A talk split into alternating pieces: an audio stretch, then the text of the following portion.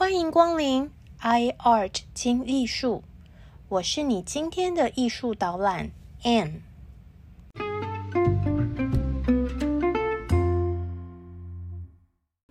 大家好，大家好，我是住在香港的台湾人 Anne，欢迎您来到 iArt 精艺术，让我们利用以下的时间，轻松来场云端美术之旅。了解名画背后的故事吧。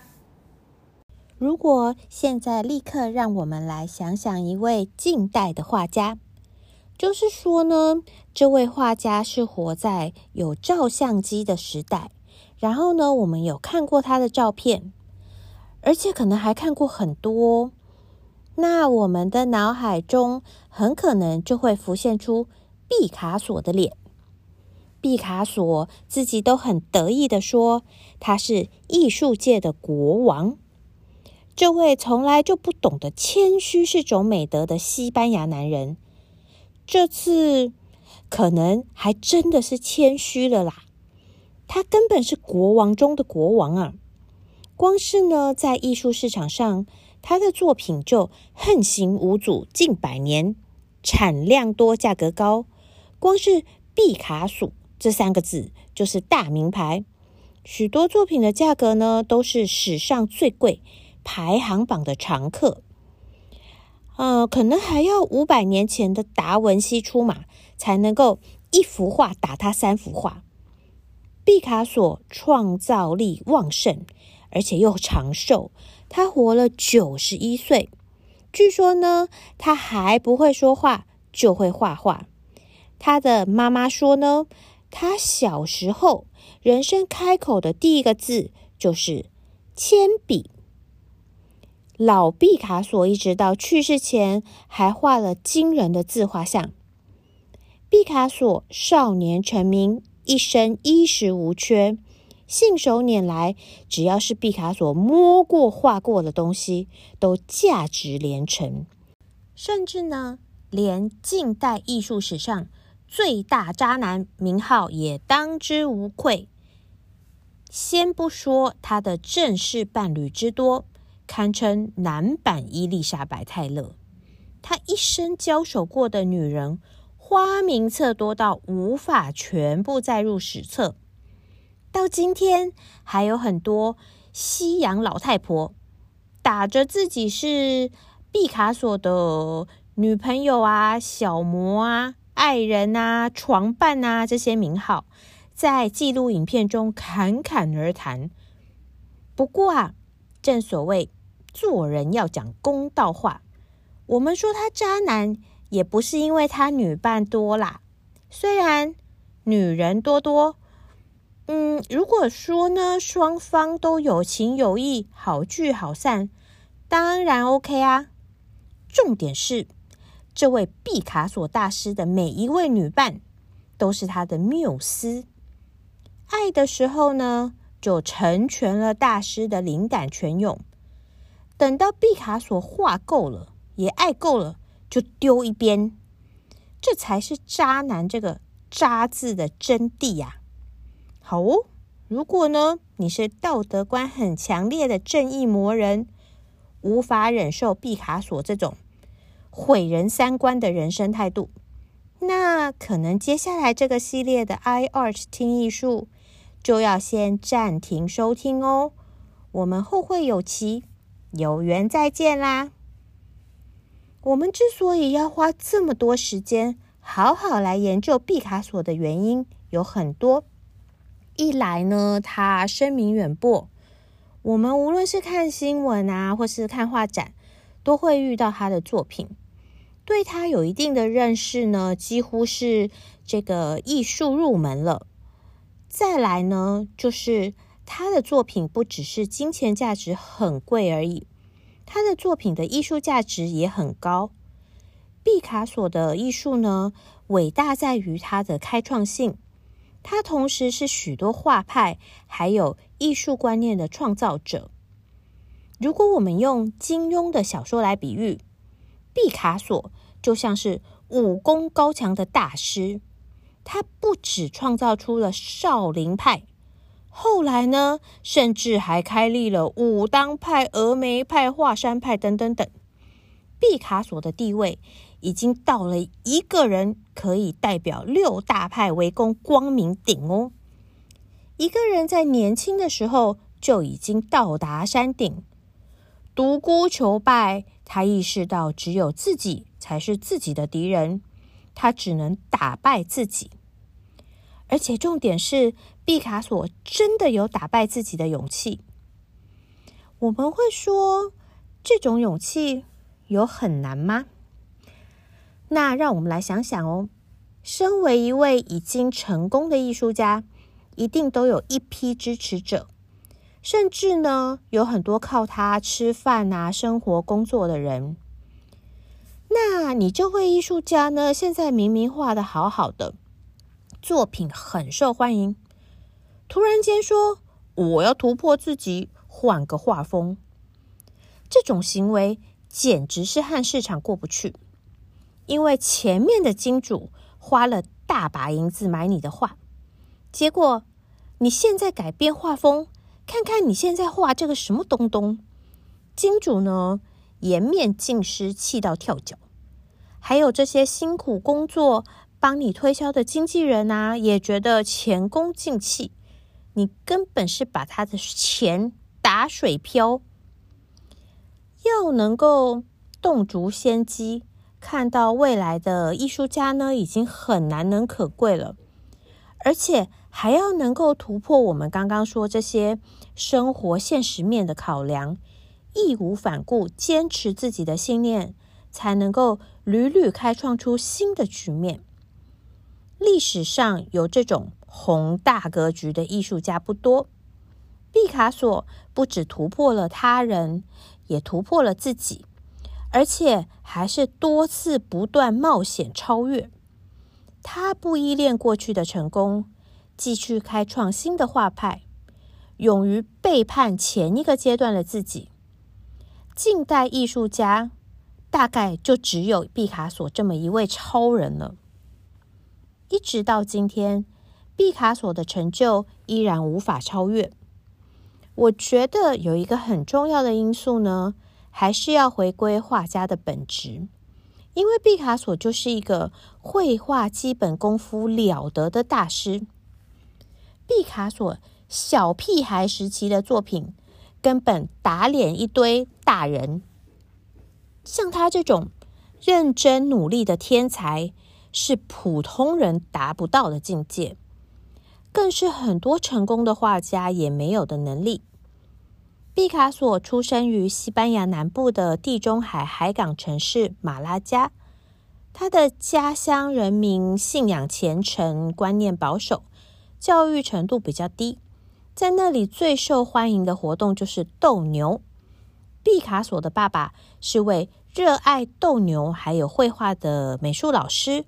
同时，也是美术馆的策展人员，还有艺术修复师。因此呢，他的爸爸也将斗牛和绘画这两项生命的热情呢传承给毕卡索。毕卡索三岁的时候，他的阿爸就带他去看斗牛比赛。从此，毕卡索的内心就变成了一位斗牛士。毕卡索若不是画家，绝对就已经是一名斗牛士了。他的朋友都知道，斗牛场才是毕卡索的家。牛和斗牛士这个主题也不断出现在他的作品之中。他常常将自己化身为爱情中残暴的公牛。嗯，好啦，至少这样子画很诚实。现存呢，毕卡索最早期的作品之一。黄色小斗牛士，这是一幅才二十四乘以十九公分的小小油画。不过呢，颜色鲜艳，而且呢，人物表情很生动。这幅画是毕卡索八岁的时候画的哦。想想我们自己八岁的时候，我们的画能看吗？所以他是毕卡索啊。这张小小的黄色小斗牛士，就区别出天才和普通小学生的差异啦。毕卡索之所以是毕卡索，就是因为呢，他一直用这种凡人无法望其车尾灯的差异，把其他画家甩得远远的。这其中呢，被狠狠打脸的，当然还包括他自己的爸爸。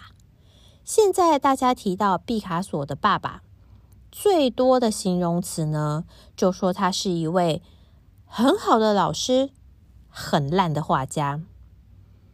他阿爸发现这个儿子惊人的天分之后，就很努力的培养他，让他呢进好学校啊，带他去参观美术馆啊等等。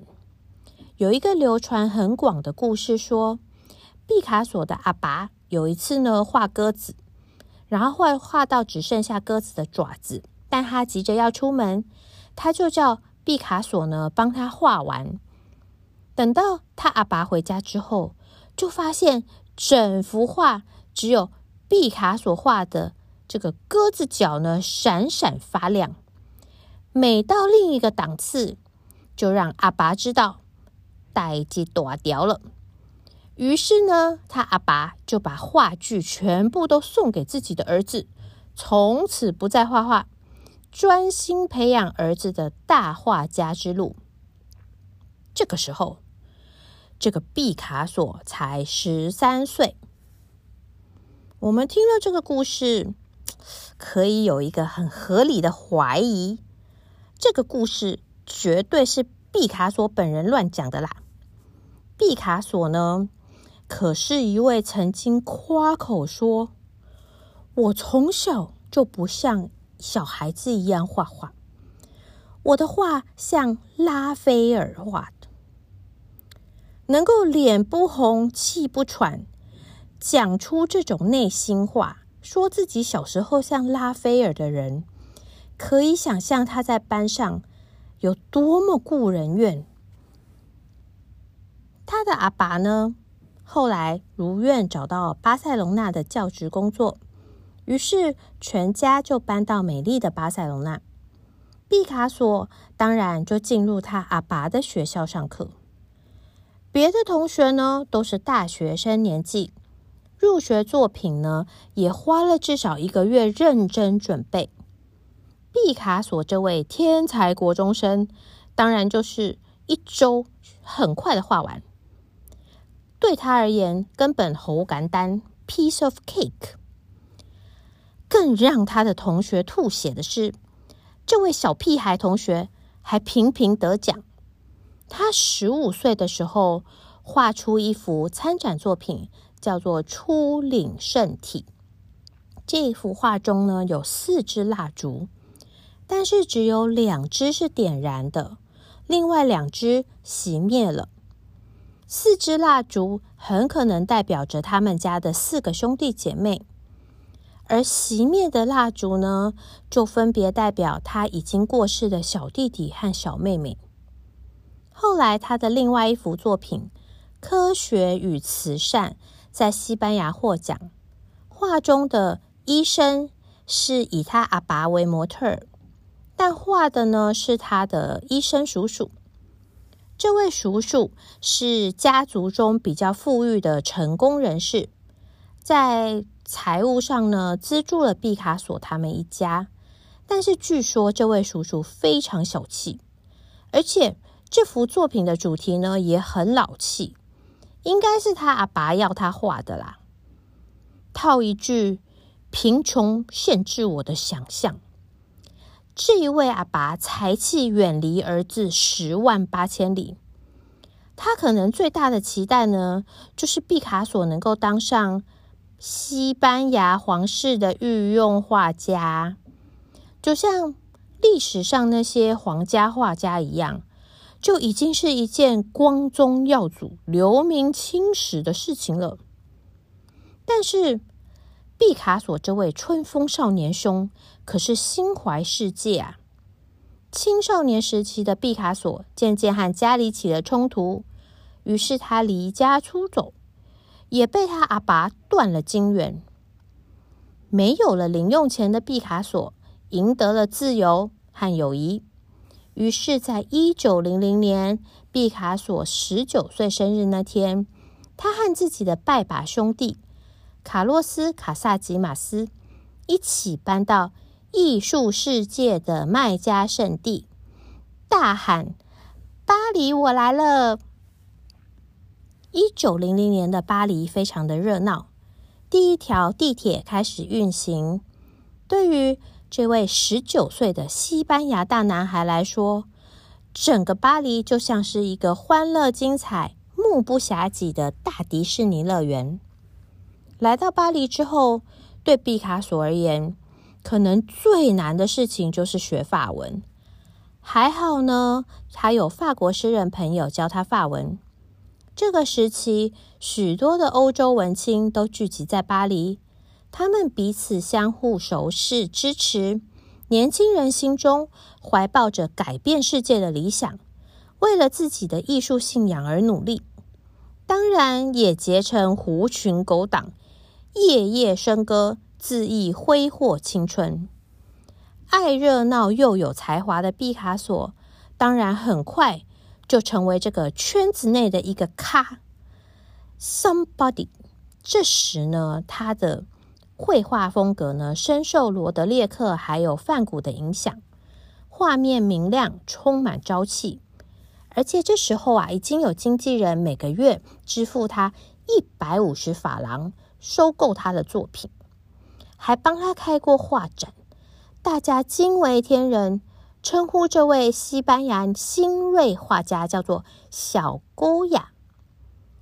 一向自我感觉良好的毕卡索。更加得意，无论呢是他的照片，或者是他的自画像，都散发出超级自信的光芒，目光直视观众。